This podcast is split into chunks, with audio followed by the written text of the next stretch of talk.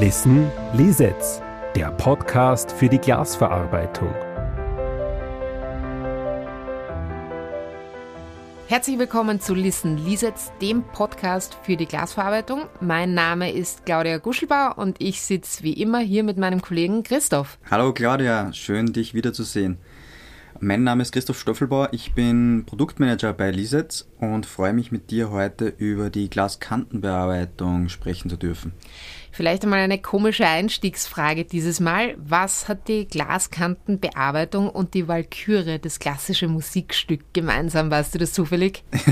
ja, ich kann mich noch sehr gut erinnern dran. Das war voriges Jahr zur Vitrum in äh, Mailand, wo wir 2021 die neue Glaskantenbearbeitungs-, Säulen- und Schleifanlage vertikal, die KSD, vorgestellt haben. Und da haben sich unsere Programmierer ähm, mal richtig kreativ austoben dürfen und haben bei den Achsbewegungen die Walküre einprogrammiert und es hat eigentlich eine coole äh, Symphonie äh, wiedergegeben auf der Messe und ist auch ganz gut angekommen, denke ich. Für unsere ZuhörerInnen interessanter vielleicht, außer der musikalischen Interpretation unserer Programmierer. Was sind denn die Funktionen oder beziehungsweise was tut man denn bei einer Kantenbearbeitung? Bei der Glaskantenbearbeitung sprichwörtlich, wir bearbeiten die Glaskante. Und äh, da macht es grundsätzlich keinen Unterschied für uns, ob es jetzt um Flachglas, Einfachglas geht oder Verbundglas geht. In beiden Fällen wird es im vorherigen Prozess zugeschnitten und weist aufgrund der amorphen Struktur des Glases beim Schneiden ritt sich an, mache eine Spannungskonzentration, bricht das Glas auf und dann entstehen an der Kante dann Ausmuschelungen, womöglich Über- und Unterbrüche und die sind aufgrund der Materialcharakteristik ist dann die Kante womöglich scharf. Das kennen wir alle, gebrochenes Glas, Scherben, scharf. Und hier setzt dann die Glaskantenbearbeitung an und gibt es verschiedenste Ausprägungen und Qualitätsabstufungen, wie wir die Glaskante bearbeiten. Ich fange jetzt einmal an und am einfachsten Prozess, das ist quasi die Kante zu brechen, quasi wie eine Pfeile eine Phase auf die Glaskante zu brechen, kann sein, Glaskante rau oder beziehungsweise wir sagen dann dazu Glaskante gesäumt. Das heißt, es ist einmal der einfachste Prozess, eine Glaskante, äh, die Schärfe zu nehmen, ist die Kante zu säumen. Äh, und entsprechend der Qualitätsanforderungen der Folgeprozesse beziehungsweise auch des Endkunden gibt es dann noch weitere Abstufungen hinsichtlich der Feinheit der weiteren Kantenbearbeitung. Und da ist dann nächste Abstufung die, das Glaskantenschleifen. Das heißt, hier gibt es einen Grobschliff. Grobschliff deswegen, weil das äh, Schleifmaterial, die jeweilige Schleifscheibe, der Materialzusammensetzung gröbere Korn aufweist und wir in der Bearbeitung halt quasi einfach mal gröber über die Kante gehen. Die Qualität ist besser als wir beim Säumen, schon vom Grobschliff aber äh, halt nicht fein geschliffen. Nächste Abstufung ist deswegen der Feinschliff.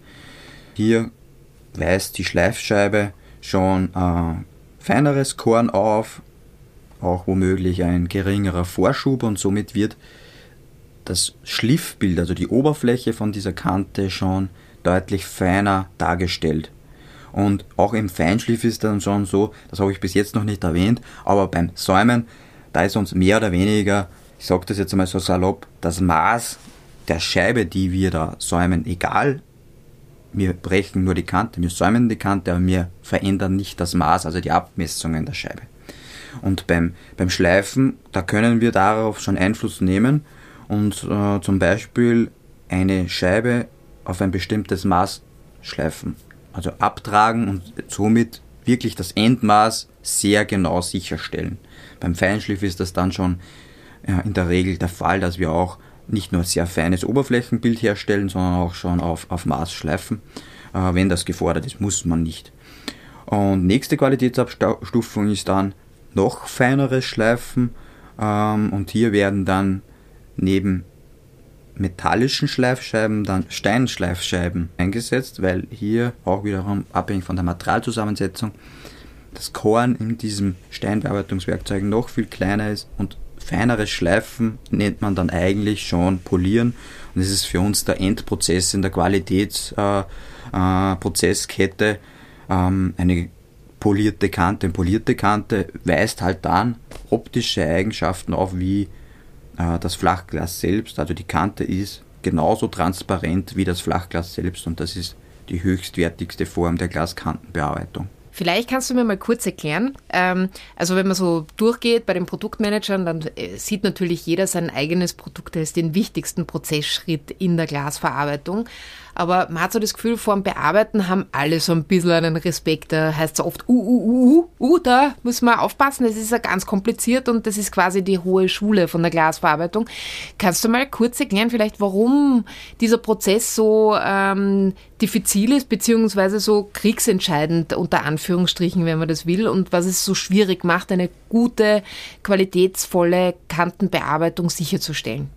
Das ist Ganz richtig, ich kann das nur unterstützen. Ähm, die Königsdisziplin ist auf jeden Fall ähm, die Glaskantenbearbeitung und wenn da der Outcome dann auch noch wirklich hochqualitative Glaskanten sind hinsichtlich optischer Eigenschaften, auch hinsichtlich Festigkeitseigenschaften, dann gehört man wirklich zu den äh, Leadern in der Flachglasindustrie. Und warum mache ich es so schwierig? Wir haben ähm, zu Beginn das Rohglas, das zugeschnitten worden ist und das weist schon eine gewisse, ähm, gewisse Eigenschaften auf. Einerseits das Rohglas hat Eigenschaften, es hat womöglich Verspannungen, Materialzusammensetzung, sehr viele verschiedene Lieferanten gibt es für diesen Rohgläsern. Wir haben die Schnittkante, die auch von Maschine zu Maschine unterschiedlich ist, von Maschinenhersteller zu Maschinenhersteller unterschiedlich ist, abhängig davon einerseits von Produkt der Schneidemaschine, abhängig vom eingesetzten Schneidmittel, vom Bediener etc. Das heißt schon, diese Schnittkante hat dann aber auch schon Einfluss auf die Kantenbearbeitung, macht es abhängig, ob ich mehr oder weniger abtragen muss. Und ja, Glaskantenbearbeitungsprozess, ich habe da ähm, einen vertikalen Bearbeitungsprozess, ähm, den was wir unter anderem auch der ähm, Inventor waren, der das in den Markt damals eingeführt hat. Früher war das noch eher ein horizontaler Prozess, wo die Gläser in der Horizontale gelegen sind. Und mittlerweile wird das vertikal gemacht und hier habe ich halt die Thematik, wie führe ich während des Bearbeitungsprozesses das Rohglas ideal durch den Bearbeitungsprozess, um geringstmögliche Schwingungen auf die Bearbeitungsachsen zu bringen. Das ist deswegen so wichtig, um diese Schwingungen zu dämpfen, weil wenn wir ein hochdrehendes Bearbeitungswerkzeug auf das Glas bringen und hier äh, ein Schwingungssystem entsteht, das wir nicht im Griff hätten, dann kommt es zu ähm, minderwertigen Glasqualitäten der Kante, womöglich zur Zerstörung des Glases. Ähm, und da liegt die Riesenkunst das Schleifen, das Polieren so zu perfektionieren, dass es bei jeglichen Arten von Gläsern und Kantenqualitäten und Werkzeug, ähm, ähm, stabil funktioniert und wiederholbare Ergebnisse liefert. Das ist eigentlich das Wichtigste, weil eine Scheibe perfekt zu schleifen, das kann vielleicht jeder. Aber wir müssen sicherstellen, tausende äh, Scheiben ähm, wiederholt äh, mit gleichbleibenden Ergebnissen sicherzustellen. Und ich habe es noch nicht erwähnt, aber wir schleifen natürlich hier ähm, in einem Nassbearbeitungsprozess, um den Materialabtrag, also diesen Glasabtrag wegzubekommen und natürlich auch um zu kühlen, weil äh, bei mehreren tausenden Umdrehungen pro Minute vom Bearbeitungswerkzeug auf so einen harten Werkstoff wie Glas, da entsteht natürlich auch einiges an Wärme. Wärmeeintrag ins Glas ist suboptimal, weil es Kantenqualitätseinflüsse hat und auch wiederum die Festigkeit reduziert. Und deswegen ist es eigentlich so, viel, so spannend für uns, diesen Prozess zu perfektionieren, weil der Endkunde von der perfekten Kantenqualität am meisten profitiert, auch wieder hinsichtlich natürlich optisch. Je schöner wir den Prozess hinbekommen, desto mehr Freude haben die Endkunden an ihren Produkten. Aber noch viel wichtiger ist es das Thema der Festigkeit, weil nur eine hochqualitativ bearbeitete Glaskante sorgt dafür, dass dieses Einzelglas bzw. womöglich auch der Verbund des Glases zu einem Isolierglas hohe Festigkeit aufweist. Weil wenn thermische Belastungen, zum Beispiel durch Hitze, Sonneneinstrahlung oder womöglich auch Schlagschatten auf, auf Gläsern, dazu führen, dass das Glas an einer Seite wärmer ist, auf der anderen Seite kühler ist oder Windlasten auf die Gläser treffen, dann ist es einfach in der Physik so, dass die Kraft, die auf die Fläche wirkt, abgetragen wird auf die Kante und wenn die Kante minderwertig ist und irgendwo ähm, Fehler aufweisen, dann geht äh, das Glas in der Regel an der Kante zuerst zu Bruch. Und deswegen ist es die Königsdisziplin. Wir haben da einen sehr kompetenten Kollegen, den Elias Leichtfried. Da freue ich mich auch schon, wenn der als Interviewpartner mal zur Verfügung stellt. Der hat sehr viel zu tun, aber halt auch sehr viel Fachwissen.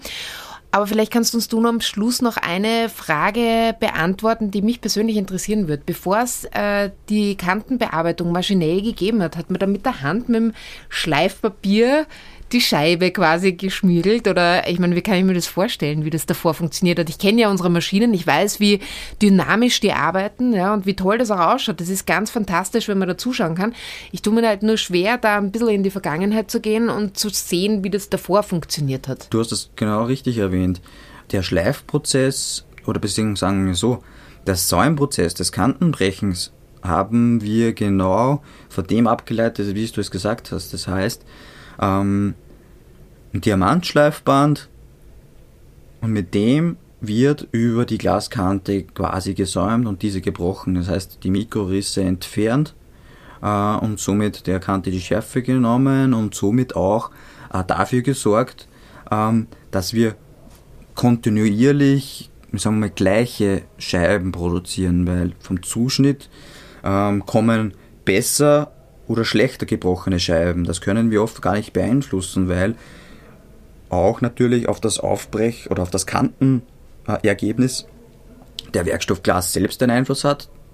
Natürlich auch die Maschine, aber schlussendlich auch äh, der Operator, der Bediener an der Anlage, wie er das Glas aufbricht, wann er das Glas aufbricht. Wurde es nach dem Zuschneidevorgang zu lange liegen gelassen? Wurde es zu langsam, zu schnell aufgebrochen etc. etc. Und das hat natürlich Einfluss auf die Kante.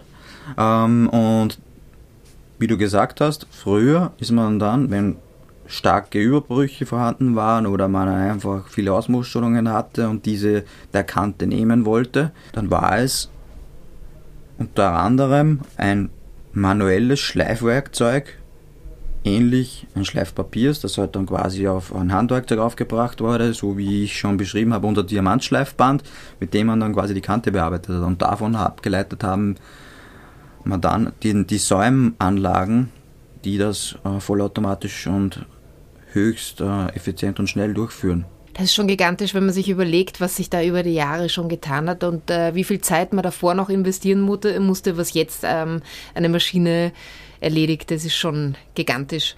Ja, Christoph, wir sind wieder bei unserem Lieblingsabschnitt äh, des Podcasts. Es ist nämlich die Verabschiedung. Äh, für die, die es nicht wissen, Christoph und ich äh, reden wahnsinnig gern zu zweit und äh, die Verabschiedungen sind nicht unser Lieblingsteil des Podcasts. Das haben wir ähm, davor immer ein bisschen üben müssen, damit wir da einen guten Abschluss finden.